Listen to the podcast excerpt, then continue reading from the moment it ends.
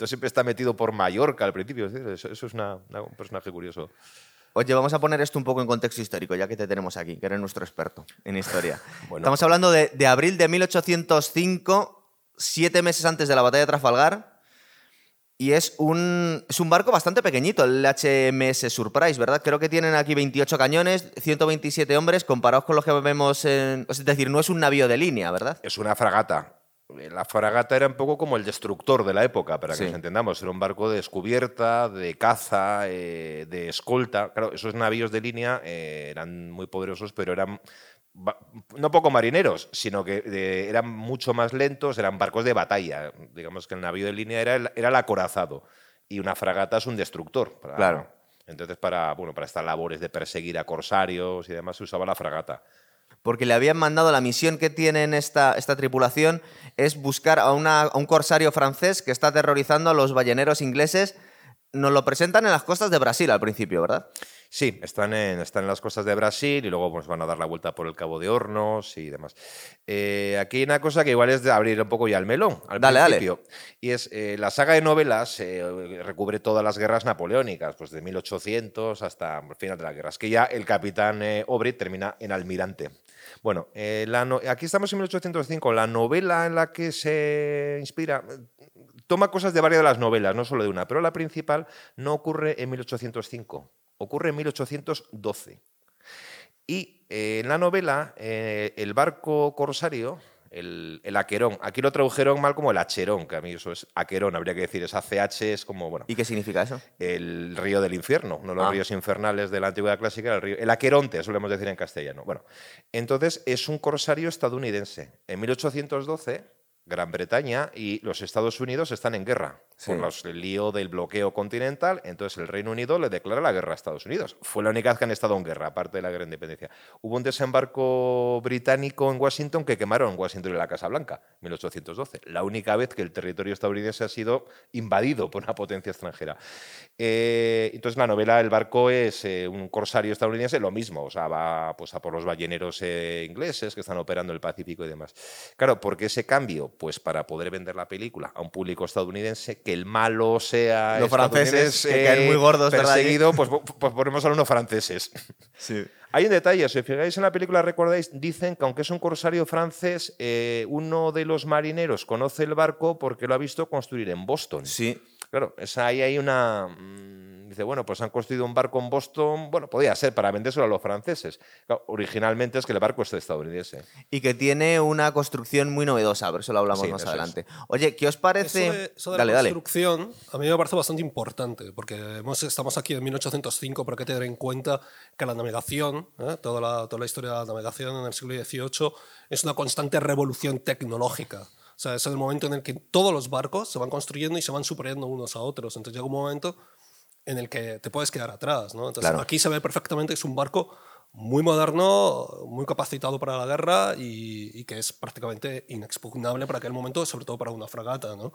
Y eso lo que viene a- también a aludir, aparte de lo de Estados Unidos que contabas, era justamente a eso, ¿no? a esa revolución que hay en el siglo XVIII en, en los barcos de guerra, ¿no? que se van superando y constantemente se van revolucionando. Y desde un punto de vista histórico, cuando nos cuentan, porque no sé si recordáis, es muy chauvinista inglés. Obviamente eran los reyes de los mares, la armada inglesa era lo más poderoso que había, pero nos están contando ya aquí en el 800, un poco antes de la batalla de Trafalgar, que nos están describiendo un poco a Napoleón como un, un loco que quiere invadir toda Europa.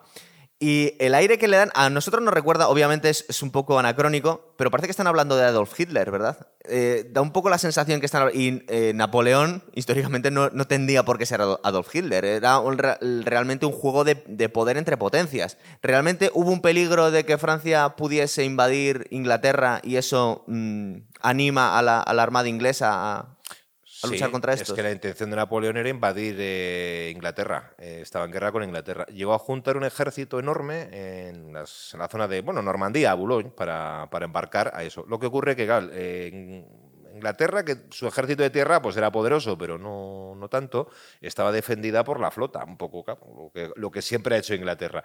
Luego, además, pues el desastre de Trafalgar no ayuda Claro. Porque se suponía que el almirante Villeneuve, que era un incompetente, tenía que sacar la flota combinada de Cádiz para intentar llevarla al canal y hacer algo. Bueno, pues como aquello termina en desastre, eh, Napoleón tuvo que posponer la invasión de, de Inglaterra. Y además eh, le declaran la guerra eh, Prusia y Rus eh, perdón, eh, Austria y Rusia. Sí. Lo que pasó es que ahí Napoleón, bueno, pues no invadió Inglaterra, pero llevó el ejército a marchas forzadas y masacró a los austriacos y rusos en la gran victoria de Austerlitz. Al final, pues eso, Napoleón, digamos que su ejército era terrestre, mientras que tenía siempre la espina clavada de Inglaterra dominando los mares, en cierto modo. Bueno, pero eh, antes de, antes de Trafalgar, los ingleses ya habían destrozado la, la- la flota francesa en la batalla del Nilo. Sí. Fue una derrota. De hecho, creo, creo que lo cuentan en, el- costó- en la película, ¿verdad? Que hay un momento en el que el capitán Aubrey eh, dice que ha servido a las órdenes de Nelson, que es como el jugón que tienen, es como el ídolo que, de, la, de la Armada inglesa, y hablan de que había estado con él en la batalla del Nilo, precisamente, Hmm. unos añitos antes, ¿verdad? Eso es, y sale en una de las novelas, La batalla del Nilo. Y, que aquí hay, hay otra casi contradicción. En la, vemos ahí el decalage ese que hicieron de ambientar una novela que ocurre después. Siempre están hablando de Nelson como si estuviera muerto. Casi Sí. da la sensación. Cuando Nelson todavía en ese momento está vivo. Va a morir luego en Trafalgar, que fue octubre de 1805. Si Un- no unos meses mal. después, es verdad. Eh, cosas que me llamaron mucho la atención de la película al principio. eh, que da, da la sensación que todavía, hay, eh, lógicamente, hay clases sociales en la Inglaterra de aquel momento y los oficiales, que son auténticos, los que cuando entras en la oficialidad son críos, son niños casi que están yendo a la escuela, eh, que se foguean en, en, pues, en si- en situaciones reales y están dando órdenes niños de, parecen de 12 años a marineros adultos que deben llevar toda la vida ahí en, en el mar, ¿verdad? Bueno, yo creo que esa es la clave ¿no? de la película. O sea, realmente lo estamos viendo como si fuera una novela, una película de aventuras, una película del mar. Y realmente lo interesante es precisamente los rasgos psicológicos de cada uno de los personajes y cómo se retrata la, la sociedad británica que tiene su reflejo en un barco en alta mar, porque es que es igual. Y además hay que tener en cuenta que en aquel momento en los que podían acceder a los, a los mandos era gente que tuviera, tuviera dinero. De hecho, los cargos se compran. ¿no? Sí. Y de hecho le costó a Inglaterra más adelante alguna derrota militar precisamente por eso, porque llegaban a, a oficiales de rango muy alto, gente que no estaba preparada para el cargo. ¿no? Aquí se ve, ¿no? son chavales muy pequeños, comienzan a, a foguearse ¿no? en un barco de guerra y dan, dan lecciones auténticas a, a marineros que llevan, que tú dices, Claro. toda, toda la vida. ¿no? Bueno, hay un momento en el que se les, se les empieza a tambalear la disciplina, pero en general, no le, por lo menos en esta película, no se rebelan mucho contra la oficialidad, ¿verdad? Los marineros. Y la- se las hacen pasar bastante putas a veces. Bueno, había habido. La, la- la Real Marina tenía una, un historial bastante largo de motines de todo tipo. Claro, O sea, a veces cuando ya las cosas se tensionaban, llegaba el motín. Creo que la novela pues, trata mucho también el tema del mando. Sí. Porque uno de los oficiales jóvenes que no es capaz de hacerse, de imponerse a los marineros, de hacerse respetar, casi provoca un motín. Y bueno, pues este pues eh, manda a azotar a uno el capitán. Es cuando le explica al médico que se revela y dice, a ver, mm, tienes que tener, eh, estos hombres esperan a alguien con mando firme. Estamos aquí en una cáscara de nuez en medio de los mares y si alguien no dirige bien, esto acaba el desastre. Y dice, hay que tener mano firme y a veces dura. Tampoco hay que ser un tirano, le dice al otro. No puedes tampoco hacerlo a fuerza bruta, por tiranía. O sea, tienen que respetarte. Es muy controlar a ciento, casi 200 hombres Sí. metidos todos en una cáscara de nuez sin ninguna intimidad, pues evidentemente el capitán tenía que ser una persona con, Admirable. con muchas dotes de mando y bueno, pues eso, saber mantener la disciplina, pues tampoco tiranizar brutalmente, como le pasó al de la Bounty, que era Claro. pues a fin de cuentas un señor que pues era tiránico y finalmente provocó un motín absurdo por su Sí, claro. Por su incompetencia. ¿no? incompetencia, ¿no? Ah, Yo no sé cómo está retratado en la novela, eso a lo mejor no lo puedes contar tú porque no las has leído. Pero a mí me parece muy interesante porque Aubrey es retratado como un personaje de carisma, muy inflexible, pero al mismo tiempo capaz de coger y, y hacer, ser muy permisivo ¿no? con, los, con los marineros. Los marineros lo aprecian, eso se ve cuando, por ejemplo, uno de ellos le presenta la maqueta de la, de la Querón ¿no? y, y les premia. ¿no? Les Sí. dice, tomad, aquí podéis beber un, un poco de ron, ¿no? Les dice, Pero siempre recordar. pero siempre mantiene siempre- las distancias. Pero mantiene las distancias. Entonces, eso me parece muy interesante precisamente por el personaje que tú has comentado, ese personaje un poco que es un oficial, pero es un poco debilucho y ya se ve desde los primeros momentos de la película en que no sabe si hay ahí alguien, no hay Pero alguien. él quiere hacerse querer por la tripulación. Hay un momento que están los marineros cantando pues, sus canciones tradicionales, así Ah, de sí, rollo- mientras que los oficiales están con su música clásica en la, en la cámara. Qué bien tocan, ¿eh? cantar, ¿no? es increíble. Que lo odian. Además, el, el criado siempre dice, ya están con la música siempre. Dice, es que nunca tocan nada que podemos ver. Y entonces empieza a cantar eh, con ellos y de repente los marineros le miran y se callan. Y le dicen, no, un oficial no participa en el holgorio de los los marineros. Y entonces lo dice, que él tiene que mantener esa distancia con la marinería y que además eh, cruzando ese límite no le van a respetar más. Al. Canta demasiado bien, incluso. claro. Sí, canta demasiado bien. Dices que este- te está soltando. em, pero sí que vemos la las, las distintas clases sociales. De hecho, también lo vimos en la, en la serie esta de en la primera temporada de, de Terror, que son 40 años después, pero es un poco el mismo rollo. Y nos relatan la historia de dos capitanes completamente distintos, de los dos distintos barcos. Uno que es un, un noble muy estirado, muy déspota, bastante incompetente, que, que se tiene que hacer respetar a base de, de pegar latigazos a los, a, los, a los tripulantes, y todo lo contrario, el reflejo del otro capitán. Y aquí, de alguna forma, el personaje de Russell Crowe es bastante perfecto. Es decir, es, muy- es un Sí. tío muy admirable. Eh, es verdad que le podemos ver como única pega que igual es un poco cabezota a la hora de querer perseguir a la presa, un poco contra todas las adversidades. Tiene un, una, mm, un, código de honor que le hace que tenía que, luchar, aunque su barco se supone que es muy inferior al, adversario, pero por lo demás, eh, como los dotes de liderazgo son perfectos. Es decir, eh, mantiene la distancia, pero es amistoso, da una palmadita a la espalda cuando hace falta, eh, anima perfecto. Digamos que tiene la frase perfecta para cada tripulante, ¿verdad? Tenían pensado hacer más películas, en plan serie. Como el resultado de taquilla fue bastante eso, eh, se quedó en esta. Entonces hay muchas cosas que nos falta. El- el- en las- por ejemplo, en las novelas lo que vemos es la ascensión social del capitán, que es muy ambicioso, es una persona. Pues eso, pertenece a una baja nobleza, eh, como. Es, no, claro, si no, no- no sería oficial, pero no es rico. Entonces él se va enriqueciendo, entre otra cosa, porque tenían los oficiales derecho a parte de los botines. Mantiene una relación tormentosa con una mujer de la aristocracia de clase más alta que él, que la familia supone. Entonces, bueno, en las novelas retrata la ascensión social de él. Él termina de Sí. almirante, rico, y por supuesto se casa ya sin problemas con, con quien quiere.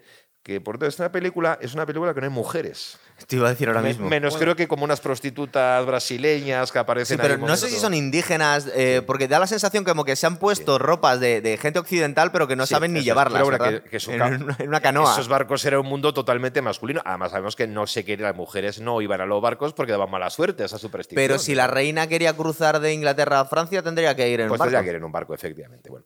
Entonces, pero hay un momento que le interrumpe, él está en su cámara y está escribiendo una carta amorosa y tiene el retrato de ella. Ya, Entonces, sí, bueno, verdad. intuimos que luego tienen luego detrás, claro, una vida sentimental en tierra que no. Pero claro, la han dejado atrás durante años embarcados. Claro. No- Claro, de hecho, es cuando mira precisamente a esas mujeres en Brasil, las mira así como diciendo, se bueno, siente atraído, no sé qué, pero no, pero y no. Yo tengo a mi amada ahí en Inglaterra. y- Justamente la, la, la falta de presencia femenina, a mí lo que me recuerda mucho son esas novelas que se escribían del 19 de aventuras en las que las mujeres no, no, no estaban, ¿no? O sea, Bueno, pero es que muy- en pero es un- que además no podían estar. Es que en no un barco de guerra del 18 eran solo hombres. Bueno, Claro. o, o en un submarino alemán de la Segunda Guerra Segunda Es Mundial. que me Mundial. recordaba mucho también, salvando las diferencias históricas, es un poco lo mismo. Cuando mandaban los, los, los submarinos alemanes a acechar a los mercantes de la Armada inglesa, pero por todo el mundo, a los cargueros que venían de todas partes del mundo. Y para ponerlo un poco en con- contexto, sería como el destructor que han mandado para cazar al submarino que está acechando las aguas, ¿verdad? Algo, algo así, efectivamente. Lo que pasa es que el submarino es mucho más poderoso que el destructor en esta película. Bueno, es que un corsario, eh, claro, eh, en esa época, eh, es igual con Media Clara, los corsarios no eran exactamente piratas. Eh, en época, bueno, estaban en guerra, entonces el corsario era una iniciativa privada, la cual, pues, eh, reino, un estado, daba una patente de corso. Entonces había, pues, un grupo de empresarios, llamémoslos, que montaban un barco de guerra privado y entonces tenían patente de corso para atacar los barcos del Permiso enemigo mercantes. Y Sí. claro, el bo- eh, la ganancia era el botín. Y fue en las guerras napoleónicas hubo mucha, mu- hubo mucha actividad corsaria. Por parte, los franceses tuvieron muchísimos barcos corsarios. Pero estoy pensando que en este momento ya no era la época dorada de la piratería, ¿verdad? Es decir, un corsario sí, porque estaba trabajando para un, para un estado, pero no vemos tanto. no, piratería. No en la época de Barba Negra. No hay, o sea, piratería. Pero sí corsarios. Claro. eran- Es que la diferencia está en que ya no hay piratas, lo que son son Eso, corsarios. son corsarios. ¿no? Que es- Eh, a mí me gustaría dale. hablar, porque había un momento en que has dicho una cosa que me parece bastante importante, es cuando te has referido a la recaudación de la película. Y a mí me parece eso esencial, porque nos hemos quedado sin, sin secuelas y, sin, pena, ¿eh? y sin precuelas precisamente porque no tuvo dinero. La pregunta es, ¿por qué no llegó a, a recaudar tanto dinero? Bueno, recaudó mucho dinero. Lo que, eh, seguramente el fallo que tuvieron, entre comillas, es que se gastaron una pasta en hacer la película. Claro, Fue cari- muchísimo fue- fue carísima, fue claro, carísima. Lo que ocurre es que también hay que tener en cuenta que se estrenaron dos películas, además totalmente distintas a Master and Commander, y a mí esto sí que me gustaría comentarlo porque me parece esencial, que fueron Piratas del Caribe, que es precisamente una, una película marítima. Es un plagio de un videojuego, ¿eh? Sí, pero por a mí me parece curioso una- un aspecto, y sobre todo por la otra película que se estrena, porque además eh, estas, estas tres películas se encuentran en los, en los Oscar, que es la tercera parte de La Comunidad del Anillo, que tú lo comentabas es. antes, que era El Retorno del Rey. No y se llevó no sé cuántos Oscars, pero se llevó una barbaridad. Mejor película, mejor dirección, arrasó, y Master and Commander se llevó fotografía y sonido, creo recordar. A mí esto me parece muy interesante porque realmente nos podemos dar cuenta qué es lo que el público empieza a elegir, nos podemos dar cuenta cómo el entretenimiento ha cambiado. Master and Commander es una película, tú lo has dicho antes, muy clásica, a mí me parece una factura impecable, pero incide en la profundización psicológica de los personajes. En cambio, si tú ves Master and Command, esa, perdona, Piratas del Caribe, lo que tú decías, es un videojuego, no tiene nada. no, pero es que es un videojuego Jack realmente. Sparrow a mí particularmente llega un momento en que me, me harta y directamente lo Son muy lanzaría a los películas, tiburones. sí. Y luego eh, El Retorno del Rey, que me parece una gran película, y un gran libro, pero para mí Master and Commander es bastante mejor. Bueno, considera que también son públicos distintos. Es decir, no, eh, Bueno, seguramente el público. Aunque va, va a haber mucho que se solape, pero hay mucha gente que vea Master and Commander que igual no son los críos de la época que querían ver Hemos El visto Señor la- de los las Anillos. tres las hemos hemos visto visto los todos tres, también. Yo he es visto todas, o sea, no. Hemos visto todas. Pero a mí lo que me parece curioso, independientemente de eso, es cómo, el- cómo se ha cambiado ¿no? la acción.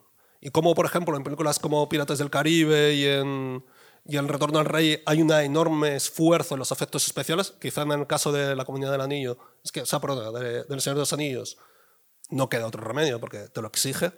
En cambio, Master and Commander, que también exige sus efectos especiales, pero son como, están puestos más al servicio de la historia. ¿no? Sí, seguramente Master and Commander, vi- viéndolo un poco en perspectiva, tampoco había pasado nada porque se hubieran retrasado el estreno o incluso se hubieran esperado un año, que hoy en día con el COVID lo estamos viendo que no han tenido ningún, ningún reparo los estudios en esperarse uno un año y medio en estrenar las películas porque no era el mejor momento. Y si cuadras los calendarios hay que ser muy valiente para enfrentarlo a Piratas del Caribe y a... Y al Señor de los Anillos sacar una película, ¿verdad? Y si me fijáis que es una película que es muy entretenida. Eh, yo le veo una gran virtud, no llega a las dos horas. Ya sabes que una de mis obsesiones es la duración de las películas, de las series que se eternizan. Eh, y efectivamente, como tú has dicho antes, es que en cinco minutos está metido en la historia. Además, en la historia de una forma brutal. Están ahí, el otro llama a la alarma, no sé qué. Aparece el barco francés en la niebla y como un fantasma y los masacra a cañonazos. Ves saltar las astillas por todos Me lados. Lo- lo- espectacular. o sea, lo que era una batalla de barcos de madera, que además era salvaje. O sea, era salvaje, ¿no? Que una- efectivamente, una de las cosas que más bajas provocan eran las astillas. Lanzar esos cañonazos contra un barco de madera reventaba, o sea, las astillas por todos lados. Y ya se mete en la niebla para oír, y es que no han pasado ni 10 minutos y estás totalmente metido en la historia de la, película. En vez de ser de esas que se eterniza tres cuartos de hora hasta que empiezas a ver de qué va la cosa, ¿no? Y además, eh, ya solamente con esa, escena inicial, con esa pequeña emboscada, la niebla, el combate, los heridos. Yo creo que ya, ya, ya ha retratado, el director ha conseguido retratar A todos los cómo personajes. son los personajes. Sí. En cambio, otras películas se tienen que demorar. Bueno, retratar psicológicamente a Jack Sparrow es una chorrada. Porque Tampoco es una película de batalla continua, de que también las batallas llegan a ser cansinas. Luego tenemos tormentas, la persecución, sus La intrigas. calma, la- la- La- la- la- la efectivamente, hay muchos episodios, muy bien. La discusión con el médico que quiere dedicarse a estudiar a las Islas Galápagos. Es decir, bueno, pues es una película Recordar de muy- todas formas que lo han hecho a todo trapo, pero están enseñándonos el duelo entre dos naves. Si hubieran intentado hacer con estos medios la batalla de Trafalgar, se habría salido de cualquier presupuesto posible, porque estamos hablando de dos barcos solos, no de 28. A mí hay un. Bueno, tema- serían muchos más. Seguro que tú lo sabes. Eh, está basado, en, está basado en, un, en un combate. Sí. Que es eh, eh, precisamente una nave que creo que se llama Speed, con el Gamo, que era español. Y fue un combate. Fue un combate. Está Pues- basado un pues poco, mira, eh, justo Era, vengo- era igual, porque era, de- era muy desigual. Sí. Porque siempre se dice que, que el personaje de Jack Aubrey ¿no? estaba, estaba basado en un, en un militar real, que era, a ver si lo digo bien, Thomas Cochrane, que fue un militar, Algo leído de. sí. un militar británico que, que de hecho luego, después de estar con la Armada in- inglesa, se ayuda a Chile, me parece, y a- y en Perú, y se implica también en- con, con la lucha en Grecia. Fue un personaje mítico ¿no? para, los, para los británicos, ¿no? para los ingleses. Y entabla un, en un momento dado una lucha con, con un barco español, muy desigual, con muchos menos cañones, menos un barco más pequeño, y sale, sale airoso. Con una cosa bastante interesante, utiliza una treta. En un momento al principio del combate, por lo visto, eso es lo que he podido leer, ¿no? Los marinos probablemente sabrán, sabrán mucho más que nosotros. utiliza, utiliza una bandera que no es la inglesa. Eso hace al- al- al- a los oficiales españoles vacilar y luego sube la británica, pero lo suficiente para colarse, acercarse mucho en- a la española, de tal manera que no pueden cambiar los cañones porque se les va de tiro. Aquí lo vamos a ver bien clarito, aparte que me encanta porque me, me habéis empezado a contar la película porque muchas veces os, os quejáis. Es que estamos que- contando la película, si lo contáis vosotros, mucho mejor todavía. Em, pero he estado mirando un poco la parte técnica y parece ser, que es lo que estaba comentando Jorge, que la parte más peligrosa de los cañonazos eran las astillas que volaban, porque no estamos hablando de proyectiles explosivos, era una, un proyectil de metal que si te pillaba te había pillado y los destrozos que podía hacer el barco, que tampoco eran tan grandes, muchas veces hacía falta muchísimos cañonazos para hundir un barco. Pero una cosa que, que sí investigó y parece ser que es cierta es que eh, apuntar era muy complicado porque no era automático desde que tirabas del- de, la, de la cuerda, creo que era, hasta que disparaba el cañón, que a veces podía tardar un poquito y con el ba- balanceo de, las, de los barcos era complicado apuntar, vamos. Bueno, en lo que era la batalla se llamaban los barcos de lo que era ya la, la fragata, el barco de guerra. Sí. Eh, lo- se llaman los navíos de línea, que por cierto eran de el, el estándar era de 72 cañones. Luego Claro. había monstruosidades como el famoso Santísima Trinidad, que tenía cuatro cubiertas. Y Sí, pero fue el 130 único, cañones. Claro, no necesitaban precisión, porque se llamaban navíos de línea, la táctica era dos líneas paralelas de barcos que se cañoneaban, o sea, una- una te- a, a corta distancia bastante. Mientras desde las cofias y los mástiles también los infantes de marina disparaban a, a mansalva. Eh, entonces ahí pues era más potencia de fuego que precisión. Es curioso ver, eh, en esa época, por cierto, los oficiales tenían que mantenerse impertérritos en la cubierta, o sea, en el puente de mando. Ahí, en la novela sale, uno se tira al suelo y dice, firmen el mando como todos. O sea, en medio de aquella refriega. Eh, ¿Cómo murieron muchos oficiales en Trafalgar? Eh, Nelson fue por un disparo de, de un, de un tirador. Eso es. Le metió una bala que le, le rompió la columna vertebral y le perforó un pulmón y demás. Eh, Churruca. Sí. Churruca, una bala de cañón le arranca la pierna. Y entonces la famosa frase aquella que se hace materia en un barril de pólvora para meter el muñón y la frase aquella de esto no ha sido nada, continúe el fuego. Es decir, una cosa. Y luego ya cuando muere Churruca le sustituye el siguiente oficial que también muere y el otro y el otro. O sea, una Sí. masacre aquello, ¿no? Total. Entonces, pues en ese hay gran precisión, no hacía falta. Claro, no, lo que estoy viendo es los primeros enfrentamientos que aquí vemos, eh, que les sale de la nada una emboscada, no sabemos muy bien cómo le ha acechado sin que se den cuenta, en la niebla salga el barco francés que es más grande y más rápido, tiene todas las ventajas, pero le mete un cañonazo en el timón y no les queda más remedio que, que ocultarse en la niebla. Pero también la película más adelante vamos a ver cómo apuntan al mástil, al- la vela mayor, ¿verdad? Y consiguen quebrarla a base de acertar varios cañonazos. Y esto, desde un punto de vista eh, de realismo histórico, parece ser que era muy difícil apuntar también, ¿verdad? Sí, a lo, además lo que ha dicho es que los barcos, los navíos de línea, además lo dice en la película en un momento, su punto débil era la popa, la parte de Sí. atrás, esa especie de palacio que le ponían. Ahí estaba el timón, estaba mal defendido. Como les pasaba a los tanques, a los Panzer, que siempre era por detrás donde les, les daban. Eh, entonces, que les da- y le dice que, bueno, la fragata es muy poderosa, dice, pero por la popa es débil. Dice, como todos. Este es ahí donde tenemos que buscar el, el punto débil de, Sí. De- A mí me gusta esa desigualdad, es muy típica del cine, ¿no? También. O sea, es como el protagonista tiene una nave inferior, pero en la, en la guerra de las galaxias, sin ir más lejos, el halcón milenario se las tiene que ver con naves. No, claro, pero lo curioso de esta situación Terribles, es que es ¿no? la nave inferior la que está persiguiendo a la superior. Que es un poco lo que alguien que viene del mundo civil, al médico, que en realidad es un científico, em, pues al tío le, extraña muchísimo, porque hay una parte de la oficialidad que le dice, bueno, nos vamos a retirar, ¿no? Porque nos hemos dado cuenta que al barco que nos han mandado perseguir es más rápido, eh, tiene más potencia de fuego y encima el capitán es un crack, porque hace cosas casi sobrehumanas, por eso le llaman el fantasma durante toda la película, ¿verdad? Creo que la novela, no recuerdo bien, creo que hay algo de espionaje, o sea, que es que el, el- el americano sabe por dónde ve el otro porque, bueno, ya Ya, pero eso estaba pensando claro. yo en la película. La ¿Cómo llega el espionaje? La, la película lo dice. Lo dice, sí, Sí. hay muchos, Dice- dice, tenemos espías, lo mismo que tenemos espías, ellos los en Claro, pero, pero sin radio y sin telégrafo, ¿cómo te comunicas con el barco y le dices dónde está el otro? Es un poco exagerado, Bueno, ¿no? pero tenía las órdenes por donde tenía que ir y demás, o sea, que eso se podía... Las persecuciones eran, eran eternas, ¿verdad? Porque como eran de poca diferencia de nudos, tú podías estar durante horas viendo que el enemigo te iba a dar caza y que dentro de unas horas igual entrabas en su alcance de, de los cañones, ¿verdad? Tenía que ser algo realmente agobiante las- esas situaciones. Sí, es como delantero en autopista respetando los límites de velocidad, algo así, ¿no? Que dice que... uh, Que voy. El otro va a 118 yo a 120, pues se eterniza, ¿no? Y efectivamente, claro, el otro una vez que si iban, digamos, a favor del viento los dos, claro, el que iba detrás mandaba. Porque era mm, realmente no le quería adelantar, quería acercarse lo suficiente para cañonearlo, sin que el otro pudiese impedirlo. Y si el otro viraba, el otro le seguía.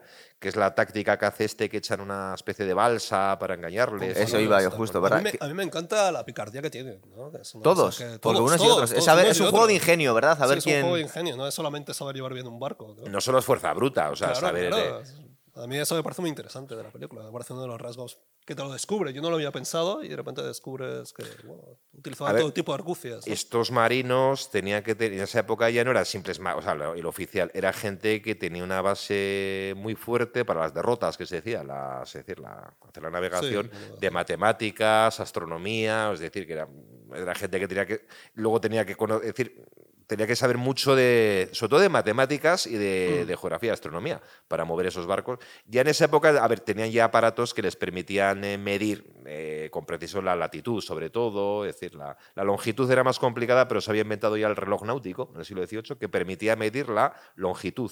Decir, no solo la latitud, sino en qué parte estás. Entonces, pues bueno, ya era una navegación, era una navegación muy precisa, muy científica ya. O sea, era. Que pues la película, una cosa que sale también esa contraposición, estamos en las guerras napoleónicas, pero es el mundo ya que viene de la ilustración y la ciencia y es el médico. Claro, que lo vamos a ver ahora. Que se queda entusiasmado cuando llega a las Islas Galápagos. El que realmente llegó a las Islas Galápagos unas décadas después fue Darwin. Claro, es que tiene mucho. Tiene mucho eh, de Darwin, Tiene mucho de Darwin, ¿verdad? Lo que es de- seguramente le están haciendo un guiño. Lo que a mí me sorprendió es que no, no- que lo hemos visto, visto en otras películas, lo, lo complicado que era la travesía en el Cabo de Hornos y que aquí no lo despluman rápido. No se querían centrar en eso, ¿verdad? Es decir, es verdad que pasan frío y están en una, en una zona del mar que hay muchas tormentas, pero no, no lo ponen como Creo algo. hay- pero creo que hay un momento álgido de la película. Sí, es el hombre es. que pierden y cómo tienen que decidir si apuestan a por él o no para salvarlo. Y hay un momento en el que dicen, no, no, no vamos Sí, a pero arriesgar eso- la. Está la persecución, está tirando más velas de las que debía el capitán, porque parece ser que uno de los mástiles les había quedado Sí, dañada se y se le rompe y parece ser que va a hundir el, barco. Lo arrastra, ¿no? Eso es, eso es.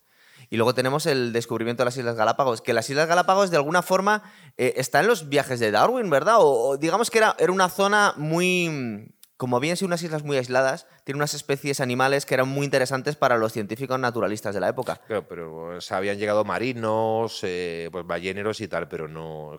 Darwin es el primer científico, digamos, que ya aterriza así con las Islas Galápagos y claro, fue vio cosas que luego pues le ayudaron mucho a desarrollar la teoría de la Sí. evolución. Cuando ve lo de la iguana que se mete en el agua, dice, no es posible, las iguanas no se meten nunca en el agua, pues esta sí y tal. No, es un poco... eh, es muy bonito también como el chico, el guardia marina, se siente atraído por el mundo científico, no Sí. solo militar, y le pregunta, ¿y uno puede llegar a ser militar y científico al mismo tiempo? Bueno, pues un poco... Eso nos muestra mucho ese mundo del vídeo del 18 de la ilustración, de la Claro. ciencia que va siendo una ciencia ya cada vez más moderna. Pero la figura de Charles Darwin es posterior históricamente. es posterior, sí. es posterior, es posterior. O sea que aquí nos han hecho un, un mix, pero bueno, Eh, queda muy bien. Bueno, ¿verdad? pero es como un guiño. ¿no? Es un poco como ¿qué hubiera pasado? Claro, Darwin llegó porque bueno, y el, ba- el, el Beagle se llama el barco de, Sí. De- fue en de- 1830 y tantos, 20 años después de esto para entendernos, fue la Pero eran expediciones científicas, o porque expediciones híbridas como esta, esta en realidad es una epi- expedición militar, pero toma un cariz un poco científico cuando tienen un break en, el- en la persecución, ¿no? Eso es, hacen en las Islas Galápagos, aunque siempre supeditado a los interiores superiores de la Marina, que le aclara Sí. otro, siempre esa discusión. A mí me gustaría aquí hacer un incidente. O sea, hacer una pausa sobre un aspecto, porque durante todo este tiempo siempre se está diciendo que la Marina francesa y la Marina inglesa son las superiores, ¿no?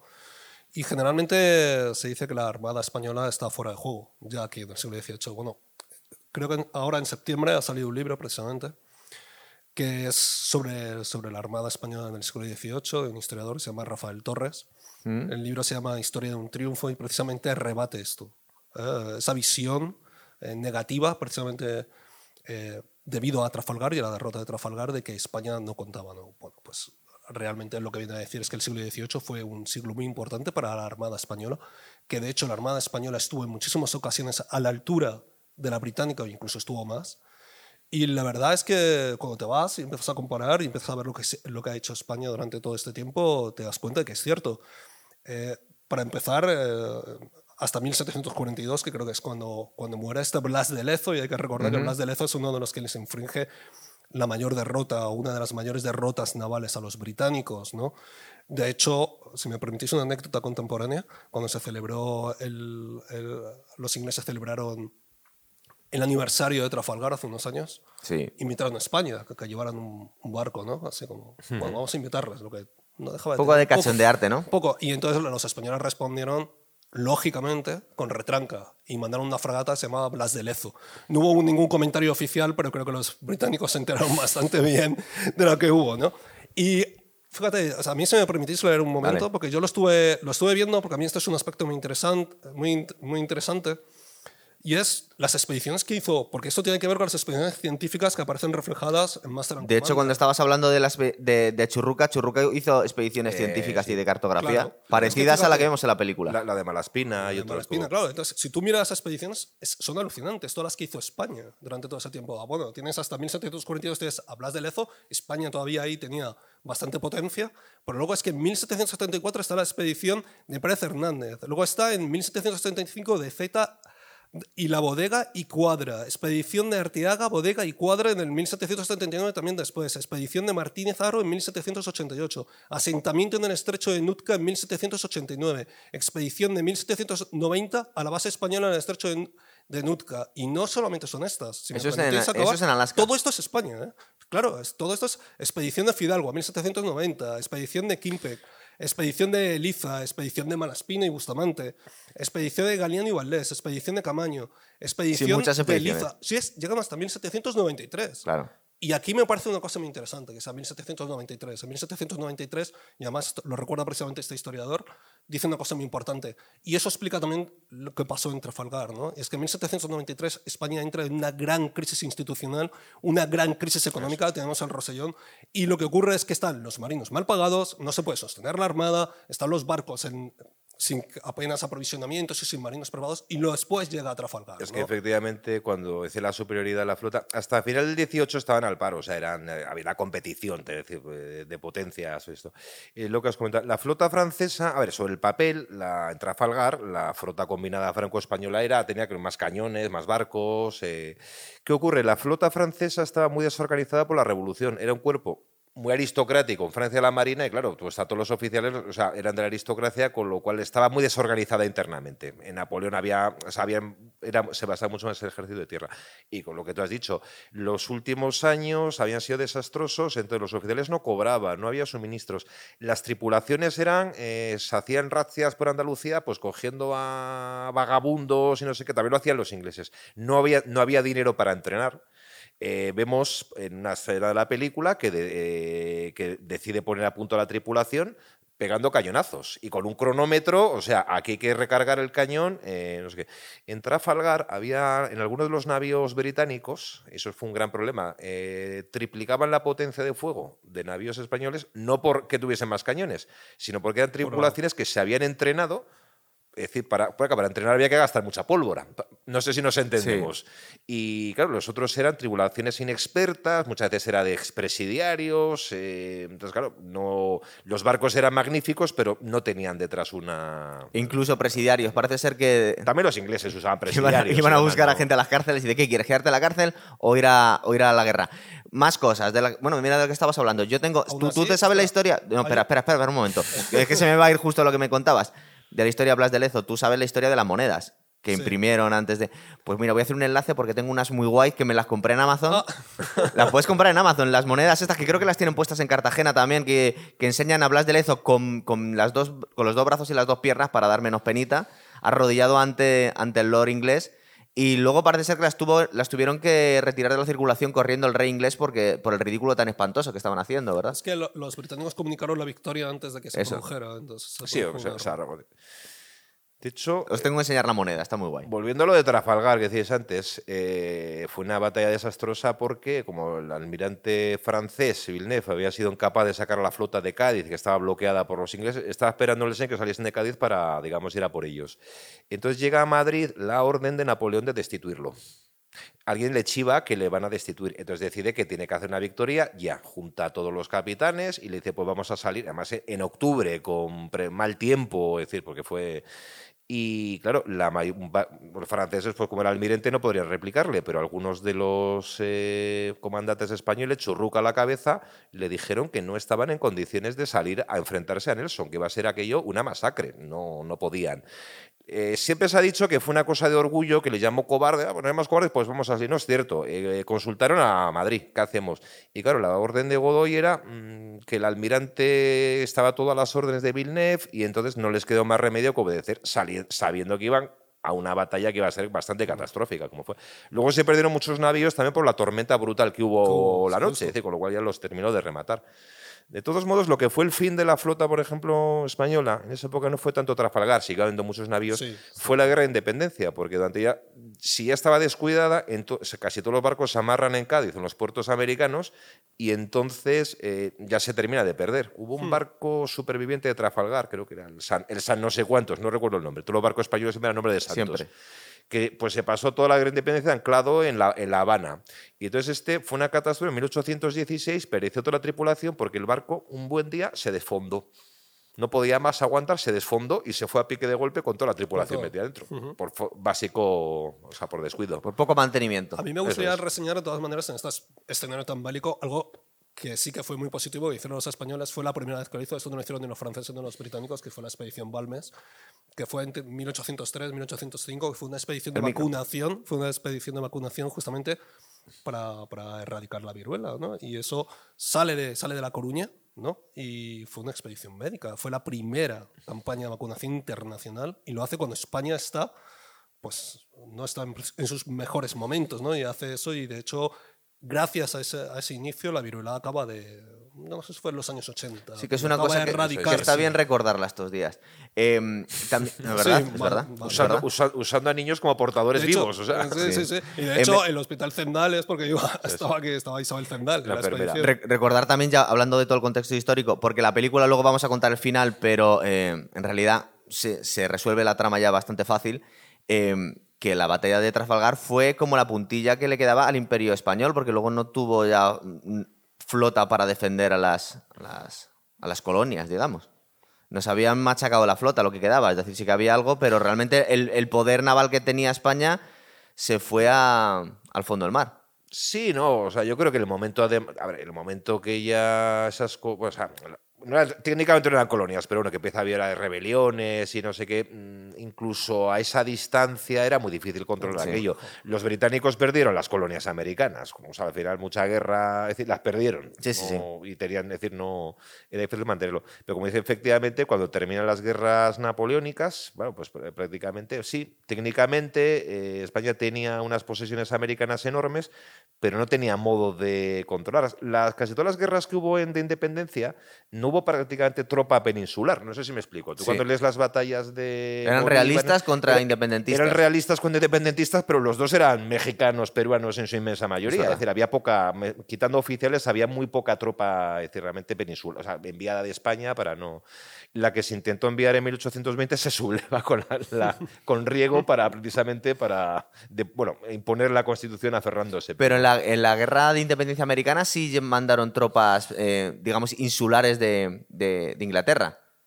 Fue en, las, fue en la independencia española eh, la que realmente no, no, no, pues no mandamos muchas tropas, tampoco porque no teníamos flota para mandarlas, supongo, o, o no teníamos dinero ni ejército para, para poder permitirnos eso. Justo después de, porque el país quedó arrasado por la guerra de la independencia. Fue muy destructiva. Eh, hubo un intento de reconstruir la flota que hace Fernando VII con algunos de sus ministros y fue una, fue una cosa que es poco conocida. Entonces, bueno, como no tenemos barcos y los astilleros están hechos un asco, ¿no? se los compramos a Rusia. Entonces les compraron a Rusia un montón de navíos, entonces cogió el zar de Rusia y vendió todo un montón de barcos que estaban podridos, eh, casi eh, sin condiciones de navegar.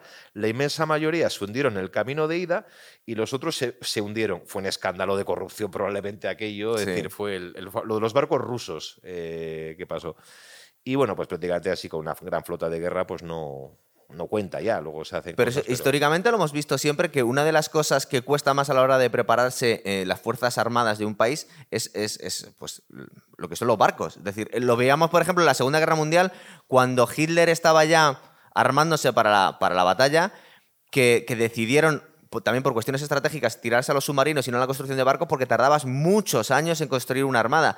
Y en aquella época, aunque los métodos de construcción eran distintos, también pasaría lo mismo. Tú cuando perdías una armada no era tan fácil reconstruirla. Te tirabas unos cuantos años, ¿verdad? Para construir barcos. No, Los navíos de línea tardaban años en construirse. Ver, Pensemos la, la masa de recursos, madera, hierro, eh, las velas, o sea, no, no sé en concepto moderno cuánto costaría un navío de línea, pero no sé, como pues varios... Como un portaaviones. Varios centenares de euros, o sea, de, o sea, de millones de euros. Eran, eran muy caros. O sea, si no había dinero detrás, no había manera de sostener aquello, era evidente. Por eso es tan importante también en estas batallas capturar los barcos, que lo vemos aquí al final de la película, ¿verdad? Porque era un, un premio muy importante. Había que intentar, siempre que fuese posible, capturarlo, no hundirlo.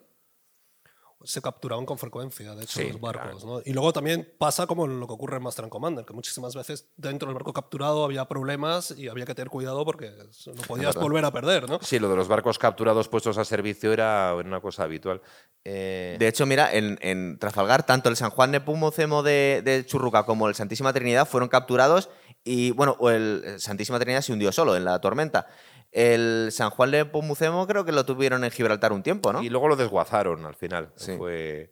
De esa época, eh, habéis dicho lo de los navíos capturados, eh, solo nos han llegado dos navíos de línea eh, conservados. Uno es el, el Victory, que lo mantienen ahí. Sigue siendo oficialmente, creo que, un barco operativo de la Armada Británica. O sea, El barco de Nelson. Sigue, sigue, sigue constando como barco operativo. Y luego una fragata estadounidense que es la que por en gran medida se basa para la, la fragata de la película, que es el US Constitution, que está ya anclado Sí. creo que en Boston. Sí. Que es una, es una fra- esa es una fragata. Y son los únicos que nos han llegado. Eh, bueno, no sé, si imag- imagino que los habrán restaurado mil veces, con lo cual madera original no sé cuánto habrá, pero ahí está.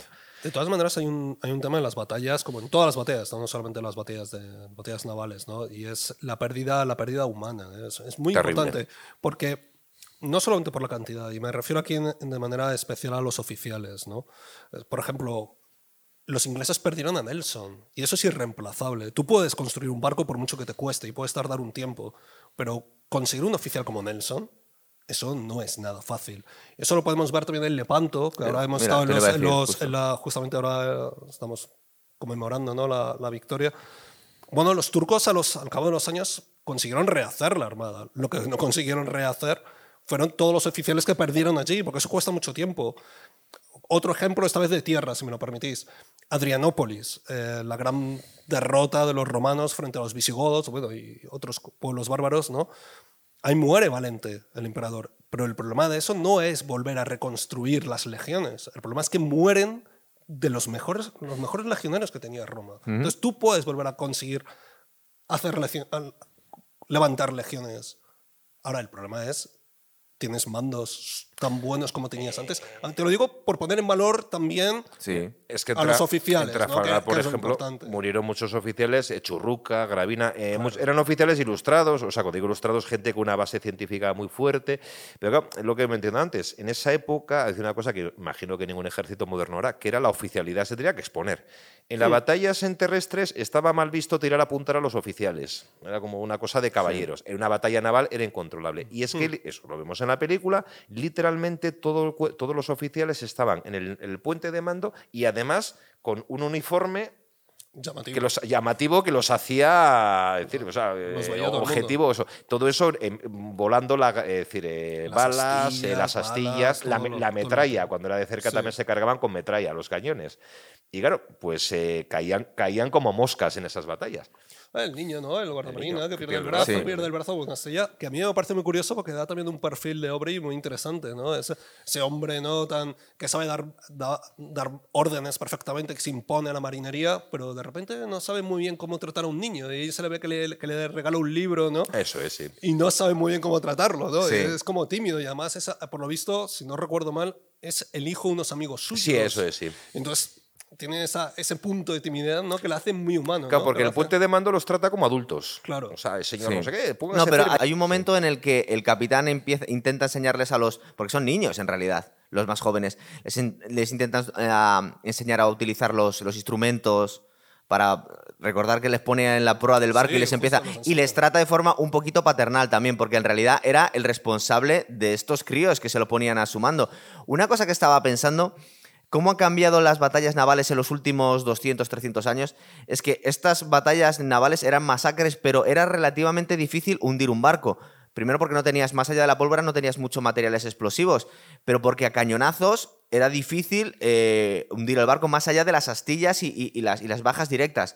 Pero cuando ha ido, mm, digamos que, eh, pues mejorando la tecnología, las batallas navales son auténticas carnicerías y es muy difícil que los barcos sobrevivan. Hoy en día, un, un- un- un- simplemente un torpedo de un submarino puede hundir un, transatl- un transatlántico, un portaaviones, cualquier Sí, cosa. Había que gastar mucha pólvora para hundir un barco. Claro, y, y- y era relativamente fácil capturarlos y era muy era un, pre- era un premio muy, muy- era muy goloso capturar un barco, pero hoy en día prácticamente imposible capturar un barco Costaba- y se hunden sangre, todos. eh, a capturar un barco costaba Total, no, no, que los abordajes eran, eran masacres, pero que hoy en día no se, se- Vamos, hoy en día por supuesto que no, pero que digamos que se ha hecho mucho más, eh, mucho más asépticas las batallas porque no te tienes que liar a con el de enfrente, pero simplemente con un misil o con un sí o con un mal tiro puedes volar un barco. De hecho, lo vimos más adelante que un barco, un, un tiro en el, en el depósito de. Bueno, lo vimos en las batallas de la Segunda Guerra Mundial. El Bismarck, el Hood, cre- creo que fue el Hood, que fue un tiro de, de buena o mala suerte, ¿verdad? Que- bueno, yo de, de tema de marítimos modernos no tengo ni idea. Cómo va. Yo tengo la sensación de que actualmente lo que se construye es pequeño. Eh, eh, cuando ya termina la época, digamos, de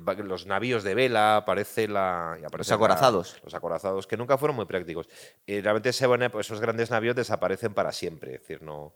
Hay un cuadro del pintor Turner, muy famoso, que es, eh, no me acuerdo el nombre, es un, ba- un barco de vapor arrastrando entre la niebla en el Támesis a uno de los supervivientes de Trafalgar, que es un mamotreto ahí de madera, y lo llevan a deguazar. Y eso es el fin de ese mundo romántico frente pues, a, no sé, la ciencia la- o la tecnología moderna. Ya en la Segunda Guerra Mundial, al- todos estos acorazados, creo que cuando la- hablamos de los submarinos lo vimos, Sí. eran unos mamotretos en el fondo inútiles. ¿no? Sí, los acorazados sí, no valían para nada ya al final. Al final era todo a base de submarinos, destructores y luego portaaviones. Eso sí, el rey era en el Pacífico era el portaaviones, pero que el portaaviones no deja de ser una plataforma que lleva aviones en medio del mar. Sí. Permite que los aviones aterricen y despeguen en medio del mar. Pero lo- a lo que iba yo es que los, los, ar- los barcos son mucho más frágiles hoy en día Sí. ante el armamento moderno que entonces. Entonces era muy difícil hundir un barco. De hecho, recordar que las la mayoría de las bajas del. Digo, los barcos que se hundieron en la batalla de Trafalgar fueron la noche siguiente, cuando estaban capturados y al final no podían navegar. Pero yo creo que es una cuestión tecnológica, Claro. de potencia de fuego. De... También pasaba a los ejércitos terrestres. Los, esos ejércitos napoleónicos eran como unas masas de gente, o sea, de centenares de miles de hombres y no sé qué. Hoy actual, actualmente las guerras, eh, claro, eh, no ha habido guerras, de- ah, esperemos que no haber ninguna, pero o sea, tipo Segunda Guerra Mundial. Pero eso está viendo en conflictos, pues como ha ocurrido, por ejemplo, en Siria, en nuestros sitios. Actualmente un número relativamente... En Siria creo que el momento máximo que han estado combatiendo eran unas decenas de miles de hombres. O sea, entre, entre las tropas gubernamentales, el ISIS. No, no son tropas muy grandes.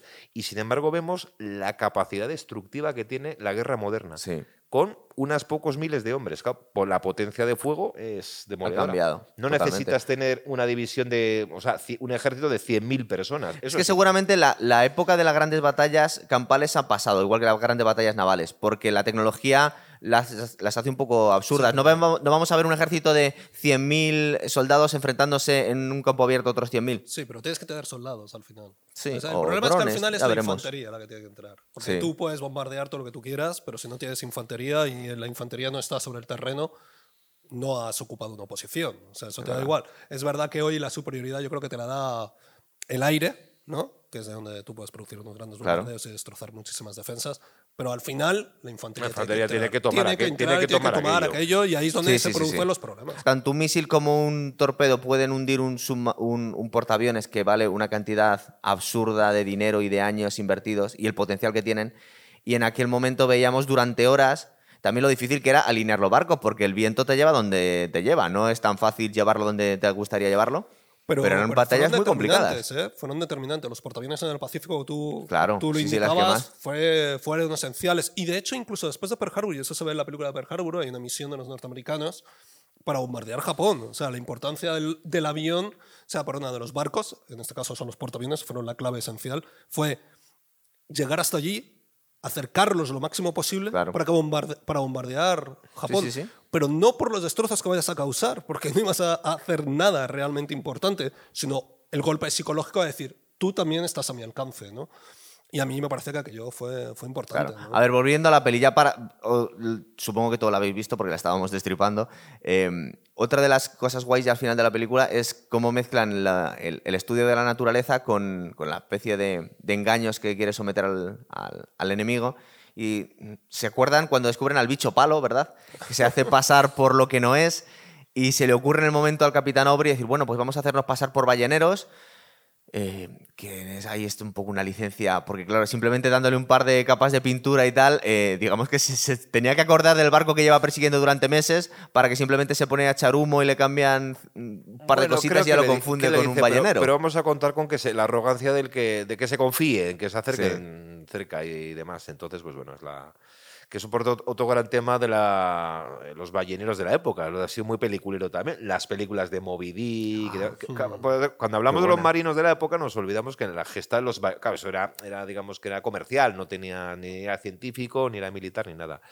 Eh, eh, los balleneros. Sí, porque este francés está haciendo caja a base de llevarse las, eh, el aceite que cogen los Claro, pero balleneros. pensemos ¿verdad? que son balleneros, es decir, los viajes que hacían, ya como el Atlántico estaba un poco explotado, Tenía que empie- pasar al Pacífico. em- empieza con, primero con los balleneros vascos que empiezan a ir a Terranova y demás, Sí. y ya se están pasando al Pacífico, decir, al Pacífico, a por, claro, Pacífico a por ballenas, desde Inglaterra para financiar la guerra. En esa época el aceite de ballena se utilizaba para casi todo, o sea, como combustible, o sea, tenía... Era como oro, vamos. lámparas, era oro. ¿no? Las lámparas era para- Era.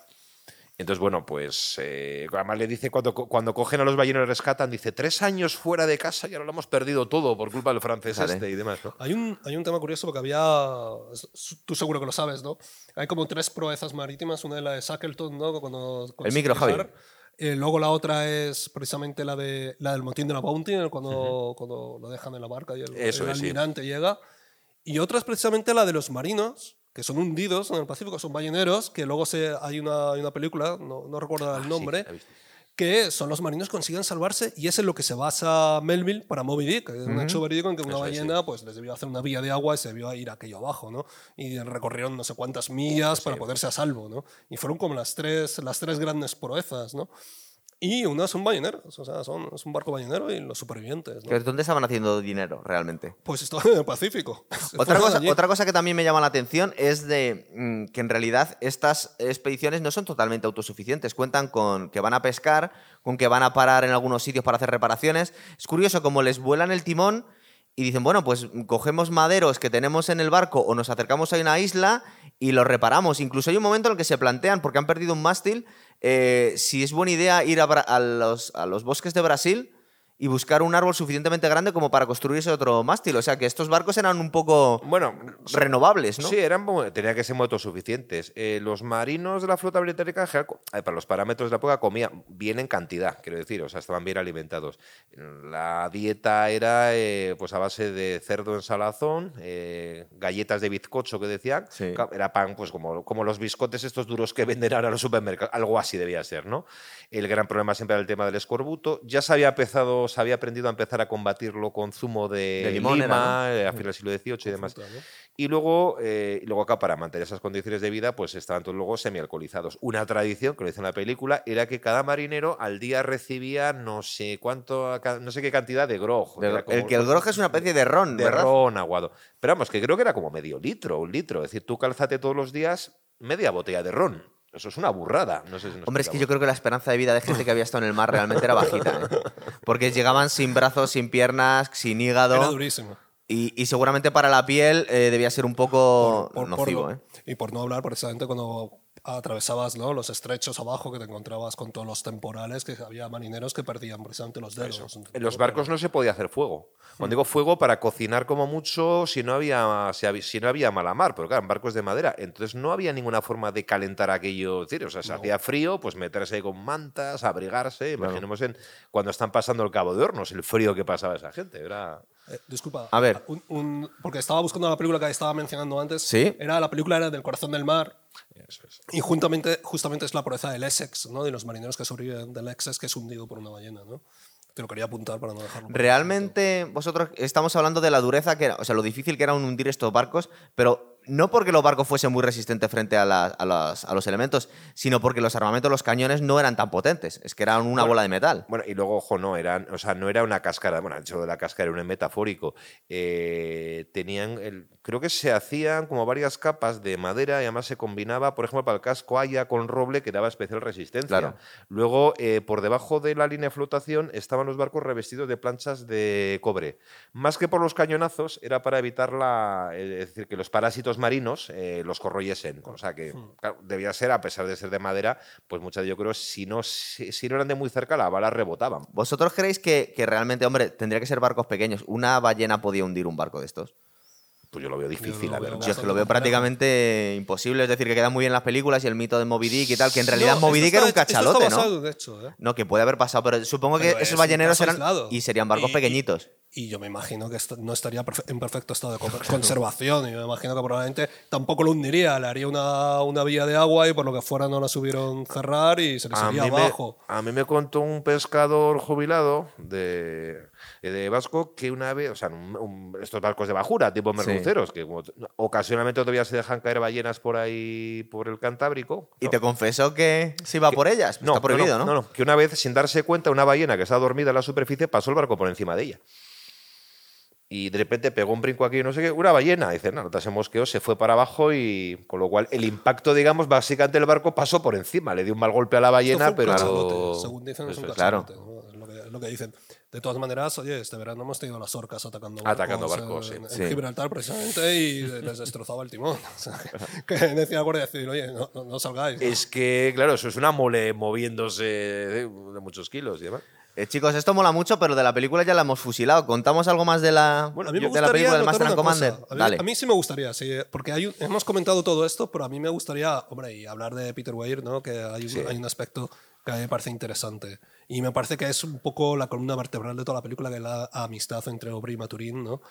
Sí, es totalmente. Es, es- es- Sí. es la amistad de ellos. Y a mí esto me gustaría recalcarlo. Peter Weir, de hecho, lo trata en diversas ocasiones. Es un denominador común de, de él. ¿Estás Que- muerto? Claro. Sí. Es, precisamente uno de los motivos. En Gallipoli, La amistad, la decir. amistad también es otro de los Que motivos. se, se nos ha olvidado, se nos ha que olvidado el gesto que tiene, por- porque recordar que, que Aubrey está encabezonado en que tiene que intentar hundir este barco, que toda la tripulación le sigue porque le admira muchísimo, pero lo creen prácticamente imposible, y para la persecución porque en una especie de accidente se ha llevado un tiro al médico y no le pueden operar en, pues claro, en, en el pleno mar porque se mueve mucho la cubierta Claro. y deciden volver a las Galápagos para operarle, que al final se opera al solo, bueno, es un poco exagerado, pero eh, es, es realmente eso. eh, y, y de, y de hecho, eso es lo que desencadena los acontecimientos, porque no podían darle caza y luego le descubren al otro lado de la, de la Galápagos. O sea que es una cosa casi accidental. Por salvar a su amigo, consigue la, la presa, ¿verdad? Sí, bueno, Que me- me había dejado de la justicia- operación. de- un poco de justicia poética, pero a mí me gusta la amistad de ellos. Sí.